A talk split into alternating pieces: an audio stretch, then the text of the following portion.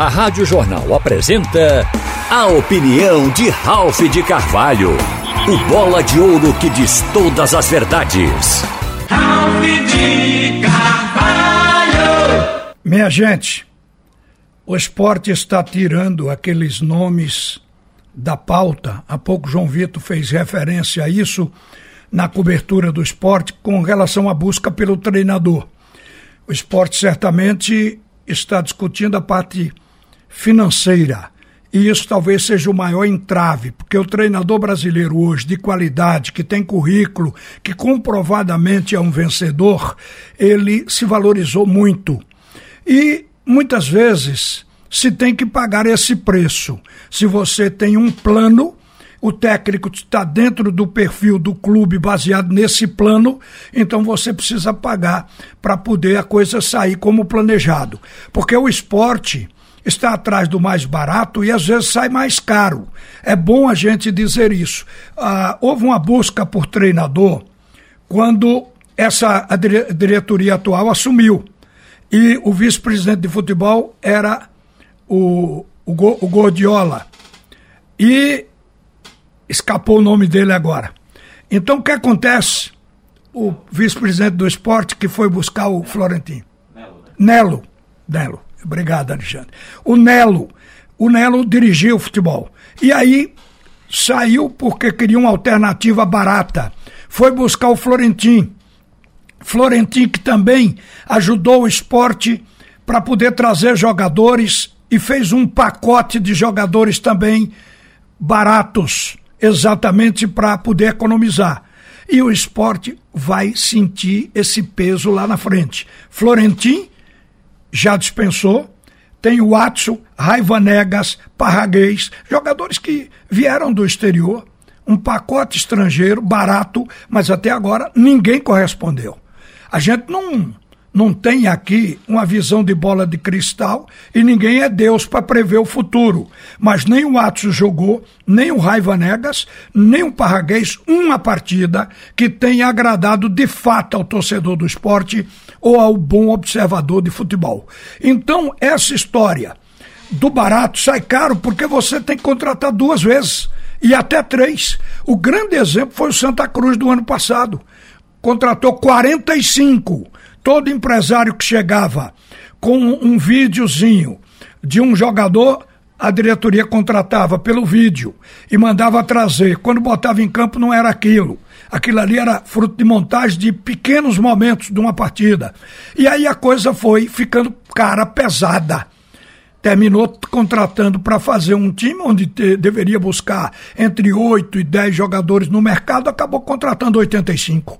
E aí a gente vê, aliás, 45. E aí a gente vê que às vezes o barato sai caro. Por isso, já está na cabeça do torcedor, ele pensa, ele vê futebol, ele sabe, traz bonzinho, não resolve e depois sai caro. E é verdadeiro.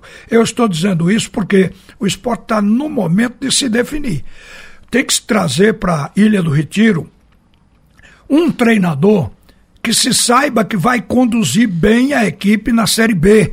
Tem que ser um treinador que já tenha passado por Série B ou até por Série A. Então tem que ser alguém que tenha no currículo essas conquistas. Isso aí, repito, custa dinheiro mais caro, mas pode ser compensador no final. É uma coisa para gente examinar. Outra, quando eu estava subindo as escadas aqui, um visitante aqui da empresa gritou: agora vai, o esporte ganhou do Bahia, fez aquela expressão. Claro que a gente está torcendo que agora vai, mas não mudou o time, não, gente. O time do esporte teve dificuldade nessa partida. Vocês se lembram que o primeiro tempo foi do Bahia. Maílson, numa tarde inspirada, não é todo dia que ele está inspirado assim conseguiu barrar o Bahia no primeiro tempo. E no segundo tempo, valeu a vontade, valeu, sem dúvida, a qualidade de alguns jogadores do esporte que a gente também não acha que tem nas 11 posições do time. Por exemplo, o time que vai jogar hoje tem uma virtude, vai ser repetido, ou poderá ser repetido, coisa que não ocorria antes. A repetição leva à perfeição. É repetindo que se consegue dar entrosamento, conjunto, criar jogadas e que elas sejam assimiladas pelos jogadores. Então, muito bem que o esporte vai repetir a sua formação pela primeira vez no ano. Veja que coisa incrível e absurda, porque o futebol pede a repetição. Mas dentro desse time tem setores indefinidos. O meio-campo do esporte, a rigor, está mostrando dois jogadores que têm uma qualidade técnica para acrescentar. O Blas Cáceres que está fora do jogo de hoje, e o Pedro Nares, que foi uma das figuras importantes no jogo contra o Bahia. Mas eles são volantes de origem. O esporte precisaria ou adaptar um homem desse, e aí é uma questão de repetir, ter paciência, oscila, pode acontecer de não jogar bem uma partida, ou contratar um meia, porque desde que perdeu o Gustavo, que a posição é de fato carente. O técnico anterior achava que o Everton Felipe para enxeria. A melhor partida do Everton Felipe, ele jogou pelo lado direito de ataque. Não foi na posição de meia, que foi o jogo anterior que ele se contundiu contra o Altos do Piauí. Então, a gente está vendo que o esporte aqui ainda é carente, mas tem algumas partidas para ver se dá para ficar como está. Mas no ataque, definitivamente não dá. Se o esporte deixar de buscar no mercado os dois ponteiros que foram pedidos antes, ele pode se arrepender quando chegar à Série B. Porque quem está como titular é Jadson. O Jaderson não fez uma partida que sequer tivesse um elogio. O Jaderson, ele se contundiu, pode não entrar. No jogo do Bahia, Cristiano foi melhor. Então a gente nota que o Cristiano ainda não está maduro, porque precisa de rodagem. É um jogador que veio da base o ano passado. A mesma coisa o Juba fez uma partida brilhante contra o Bahia, mas é um ponta que está sendo ajustado na função agora e que, consequentemente, precisa também de um certo de um certo know-how, precisa de experiência um pouco mais. E quem tem um pode não ter nada em futebol. Daí as contratações continuam sendo absolutamente necessárias.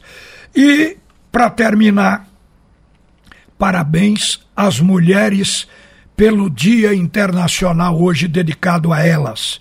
E com relação, eu estava aqui, tem sempre um assunto em futebol, senão a gente não para. Era com relação a Camutanga.